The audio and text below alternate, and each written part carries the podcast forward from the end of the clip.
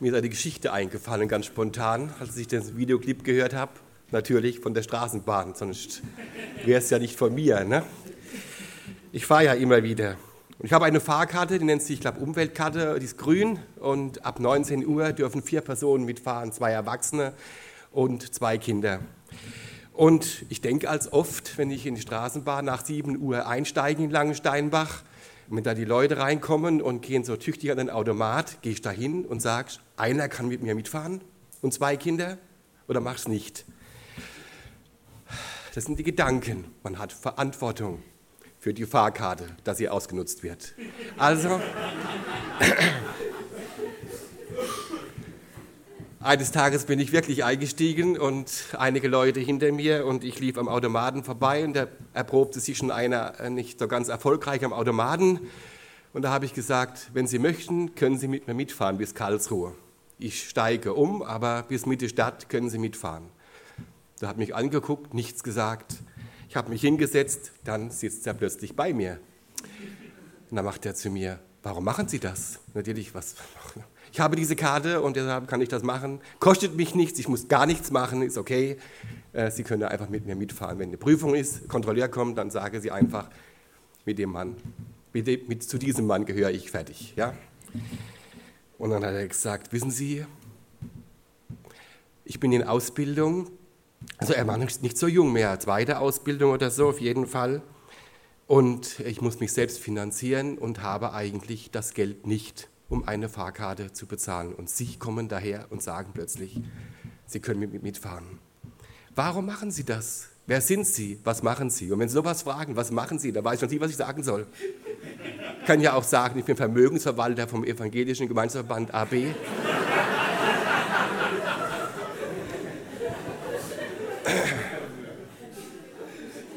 Unweigerlich kommt man ganz schnell auf das Wesentliche zu sprechen. Ganz, ganz ein und ganz einfach. Ganz einfach geht man dann eine Beziehung ein, was so eine Fahrkarte fertig bringt.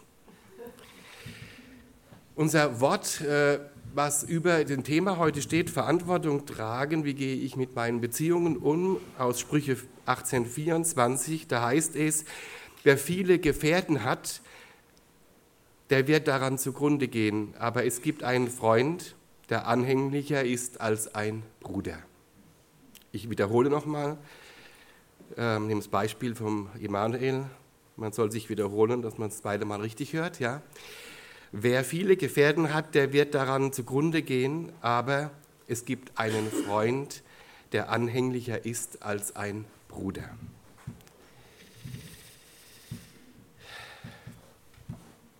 Beziehungen sind wesentlicher Bestandteil unseres Lebens. Wer keine Beziehungen hat oder pflegt, der geht entweder in der Eigenliebe oder und narzisstischem Wesen auf oder er vereinsamt und vergammelt innerlich. Vor beidem sollte man sich schützen, würde ich sagen. Und da stellt sich gleich eine grundlegende Frage, die ich hier auch stellen, die kommen in den nächsten Themenreihen dran, aber es ist eine gewisse Grundlage, die auch notwendig ist, auch um die weil es um die Beziehungen untereinander geht. Wie ist meine Beziehung zum Leben, zu meinem Leben? Ist die Frage, die ich zuerst stellen möchte. Bejahe ich mein Leben? Sage ich Ja zu mir, zu meiner Umgebung, zu meinen Aufgaben? Ja zu meiner Berufung, äh, Bestimmung?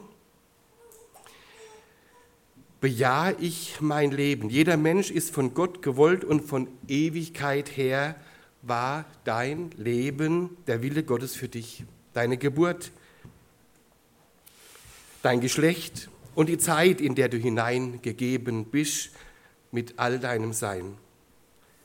Du musst wissen, du bist kein Zufallsprodukt. Gleich welche Umstände zu deinem Leben geführt haben, gleich wo du aufgewachsen bist, ob mit oder ohne Familien, Beziehungen haben uns alle in unterschiedlicher Weise begleitet und geprägt. Hast du ein Ja dazu? Dass du bist, das ist nämlich eine klare Erklärung göttlichen Willens an dich. Und das finde ich so großartig. Und es ist für mich immer so überwältigend. Nur wenn ich das begreifen kann und wenn ich das annehmen kann, dass Gott ein Ja zu mir hat und Gott von Ewigkeit her mich bestimmt hat, dann kann ich mein Leben nach ihm ausrichten und er kann mich verändern und voranbringen. Er sagt Ja zu dir. Mit diesem Unterpfand des Ja's von Gott bin ich beziehungsfähig. Ich selbst bin in einer ganz normalen Familie in der Pfalz aufgewachsen. Unser Dorf hatte 70 Einwohner, sehr überschaubar. Nur einen Schwachpunkt gab es in meiner Familie. Meine Mutter ist in der Ehe gläubig geworden und mein Vater nicht.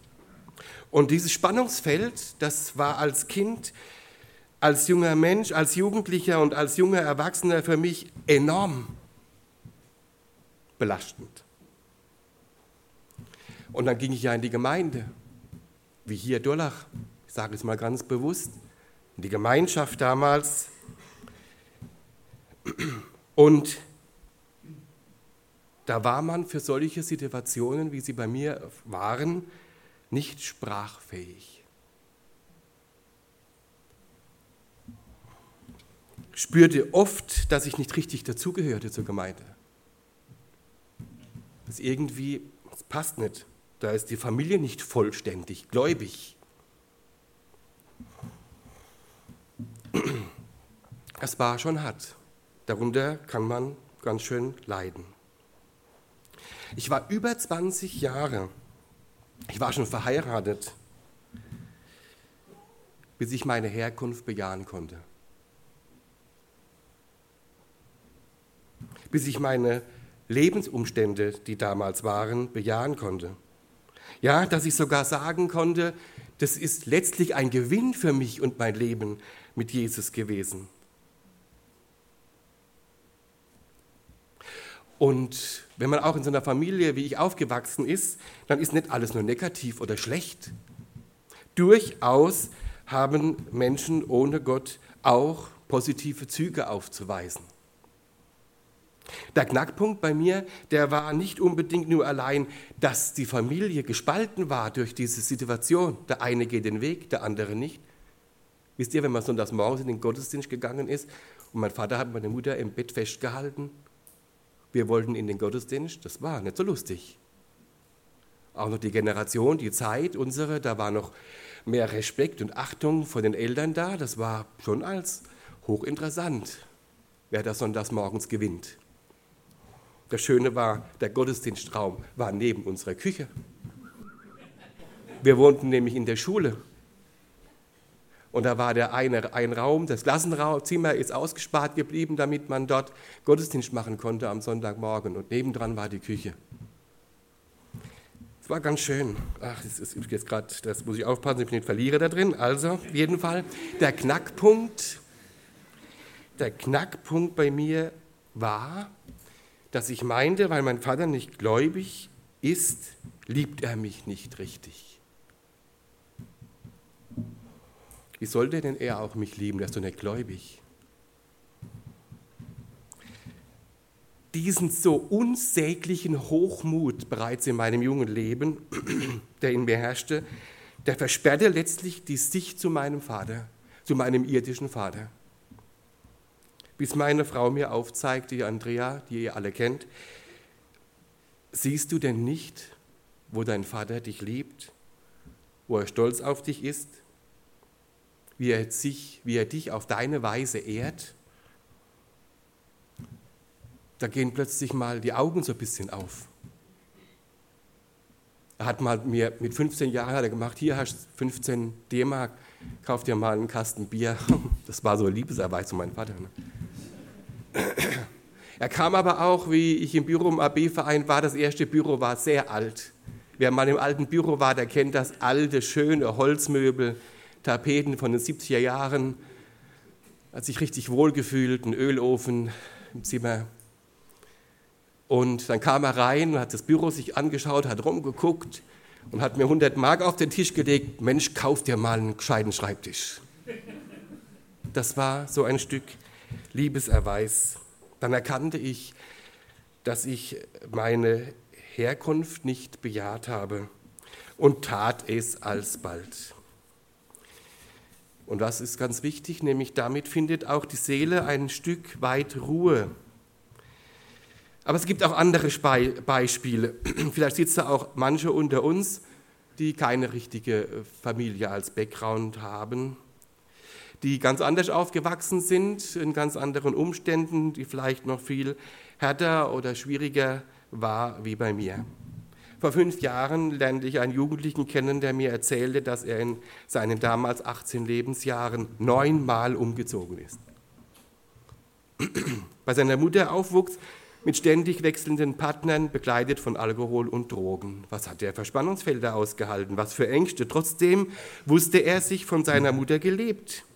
Und wenn es nur ein unsichtbarer Strohhalm der Hoffnung und der Liebe war, die ihn aufrecht erhalten hat. Ich kann ihm bis heute nur eines immer zu sagen, da sagt einer Ja zu dir, zu deiner Herkunft, zu deinem Leben, zu deiner Zukunft.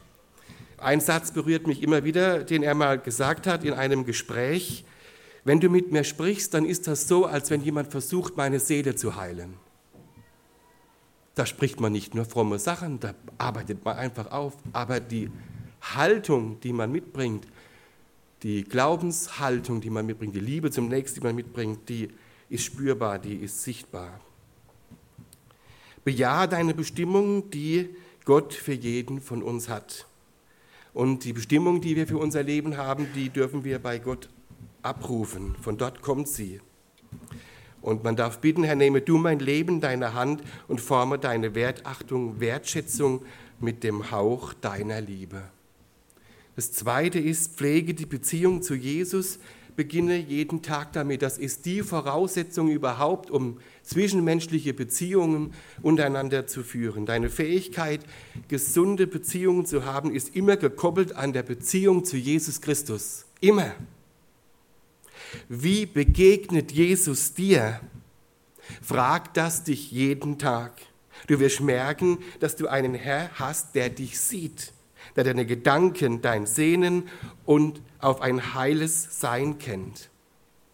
Der Gedanken des Friedens hat, wie in Jeremia 29 so schön steht, denn ich weiß, was für Gedanken ich über euch habe, spricht der Herr, Gedanken des Friedens und nicht des Unheils, um euch eine Zukunft und eine Hoffnung zu geben. Die Beziehung zu Jesus die betrifft nicht nur die Vergangenheit, die nimmt sogar die Vergangenheit. Die Beziehung zu Jesus, will ich vielmehr sagen, ist immer auf die Zukunft ausgerichtet. Immer.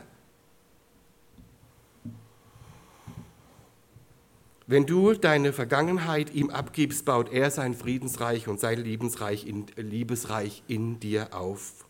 Und da ist eines ganz wesentlich, nimm seine Vergebung an das ist elementar wichtig für das Gesunden unserer Seele und uns beziehungsfähig zu machen, Versöhnung für dich und dein Leben anzunehmen.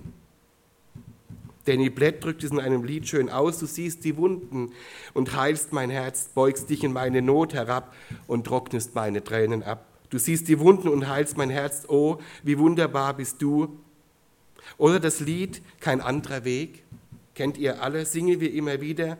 Lieder sind ja auch oft Texte, die unser Herz ansprechen, unser Herz erreichen.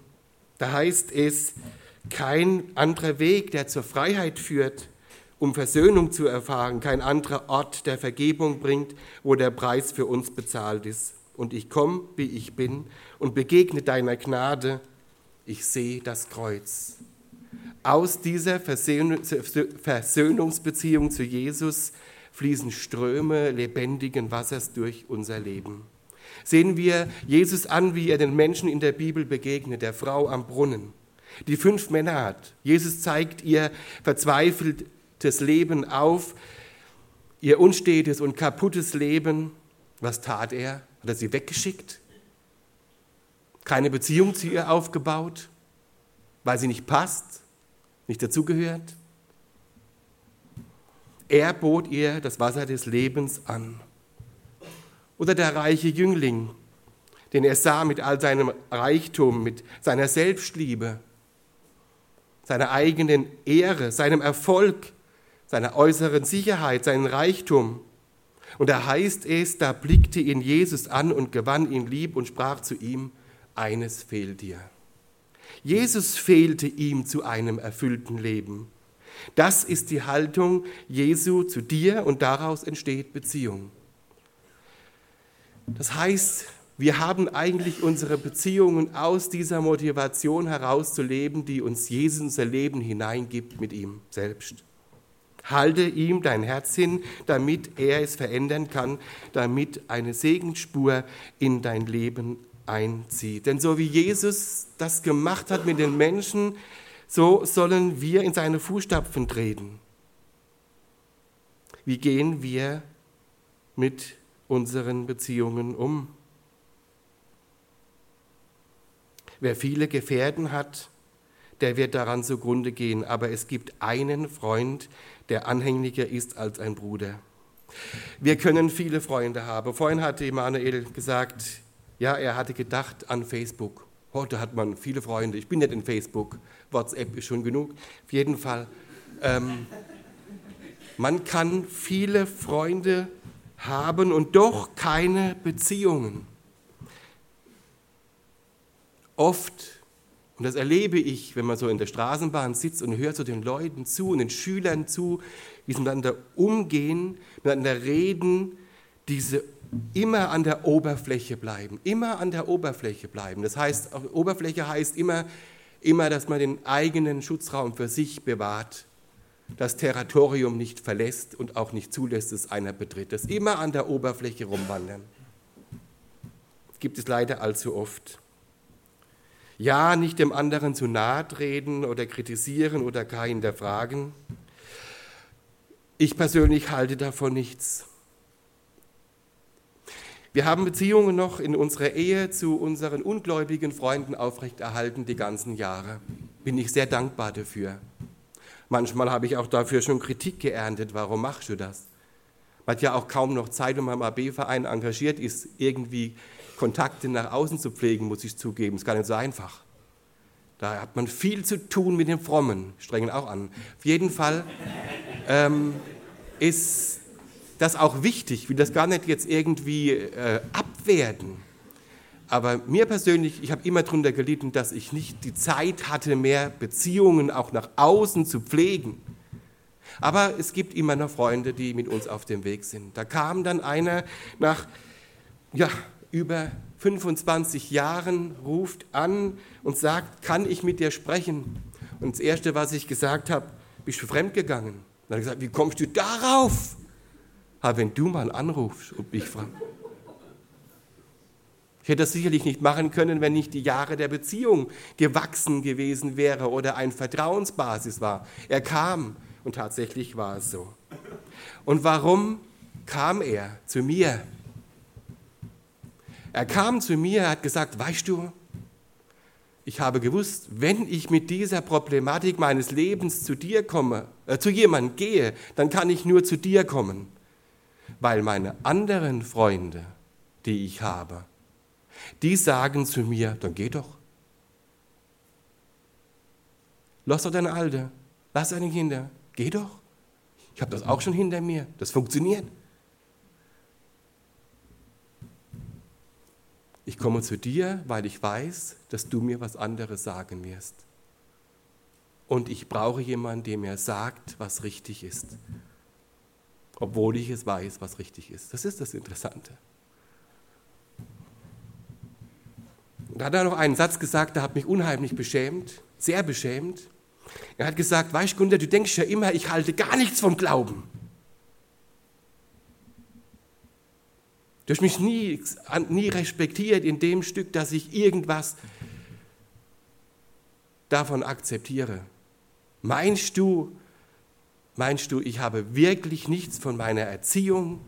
Meinst du, ich habe wirklich nichts, nichts äh, abgenommen von deinem Leben, was du vorgelebt hast? Meinst du, ich hätte dich bei meiner Hochzeit predigen lassen, wenn ich nichts vom Glauben gehalten hätte? und ich komme zu dir, weil du glaubst. Und da habe ich wieder gemerkt, Mann, wie hochmütig man ist. Man denkt tatsächlich, ich bin drin und die sind draußen. Liebe, überprüft euch mal, wie schnell man sowas denkt. Also, ich halte nichts von solchen oberflächlichen Beziehungen.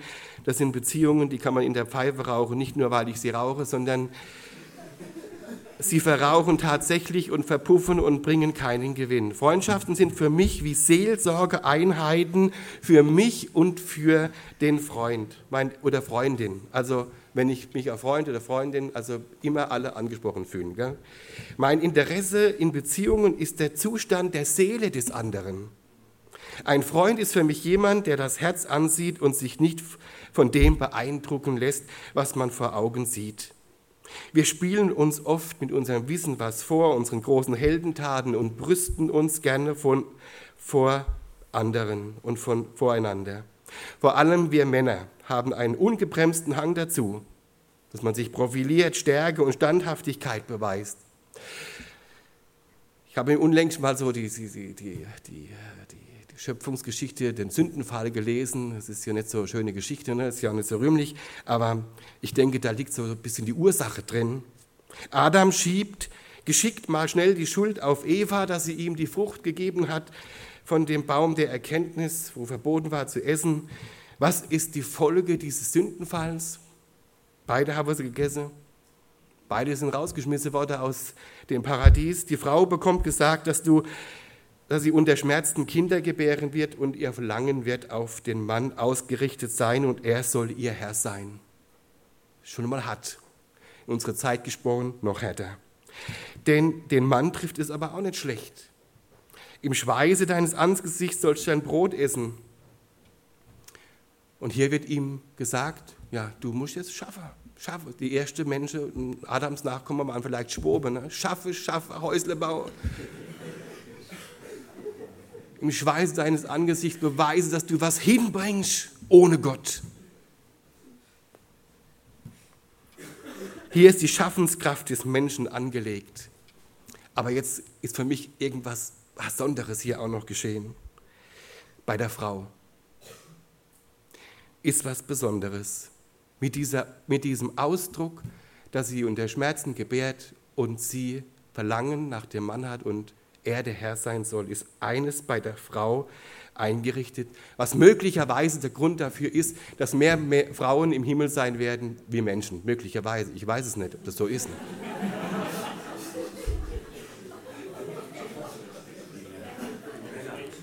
Mehr Männer.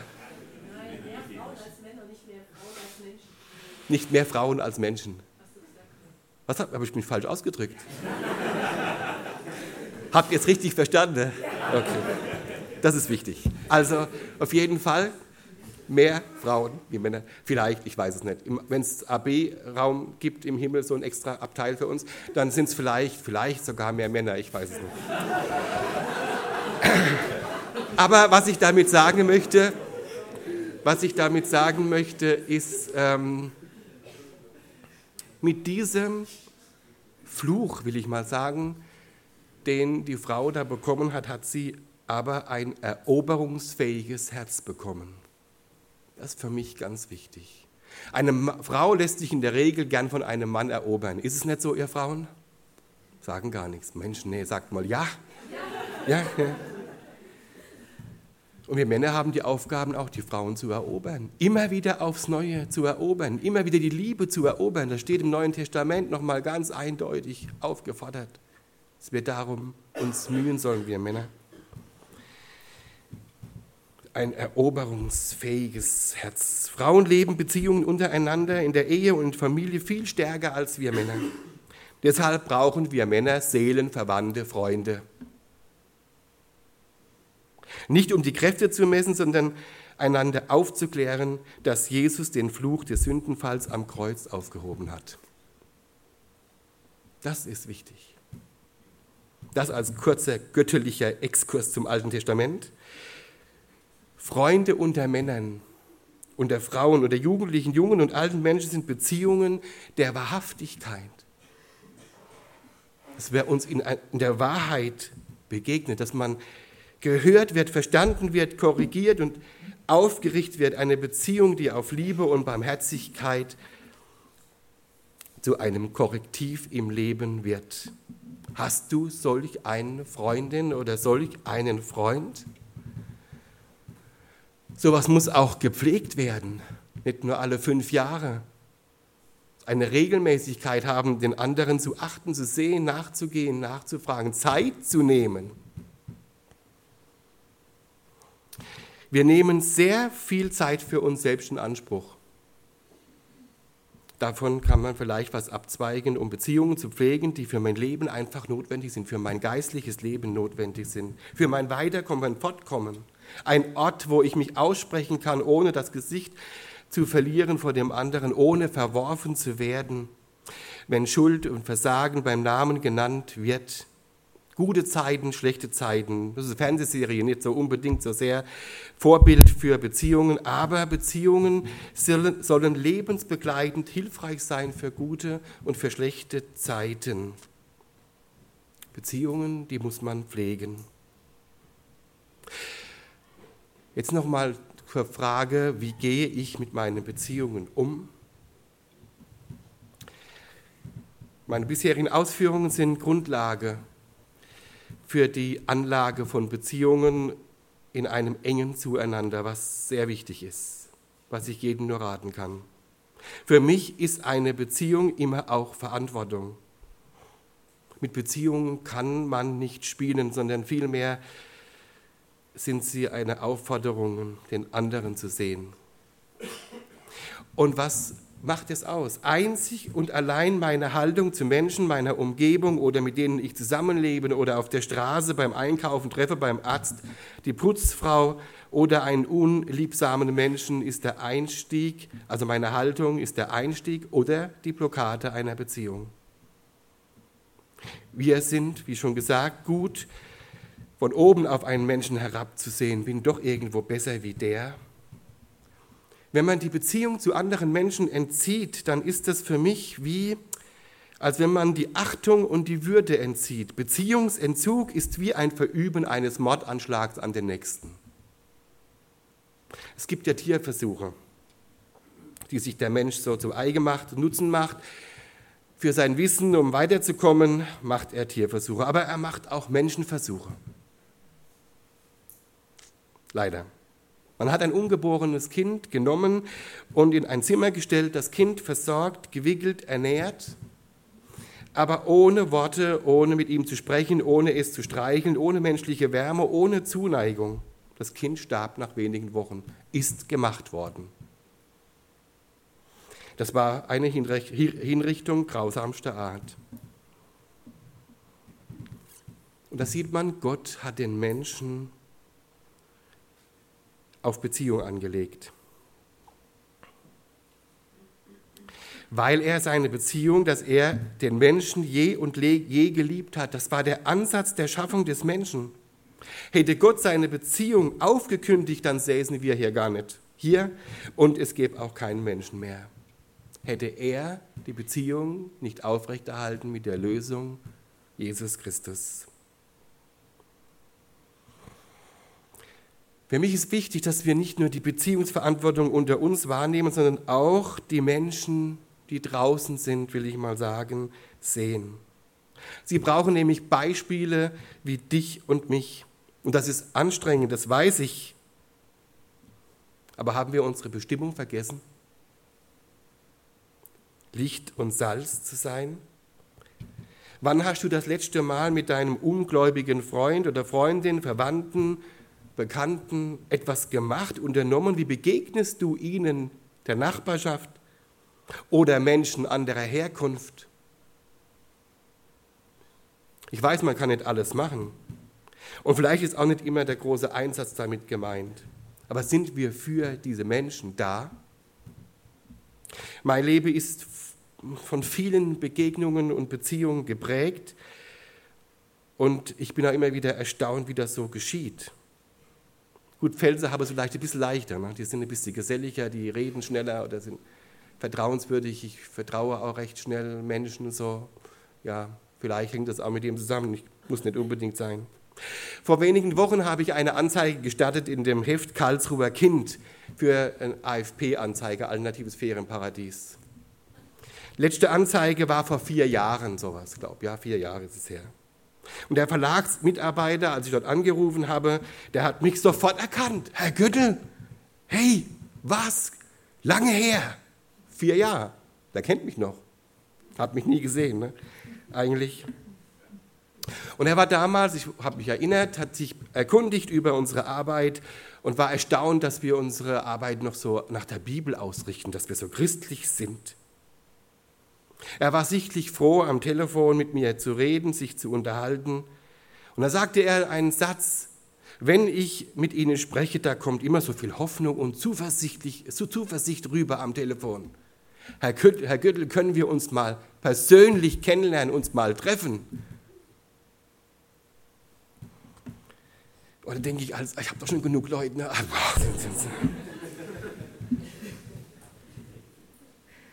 Es ist wichtig, ich habe viele Menschen, die mir am Herzen liegen, mit denen ich auf dem Weg bin, mal stärker, mal weniger stärker, aber ich bin mit ihnen auf dem Weg als Freund, als Seelsorger oder manche nennen mich sogar Mentor, wie es immer auch ist.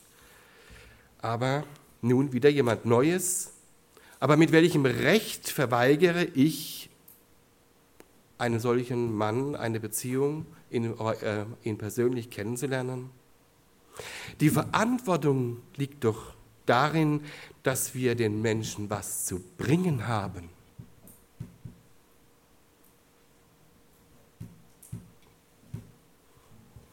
Und was haben wir zu bringen? Dass der Herr die Lebensbeziehung zu jedem einzelnen Menschen wiederherstellen will. Das ist unsere Aufgabe. Amen.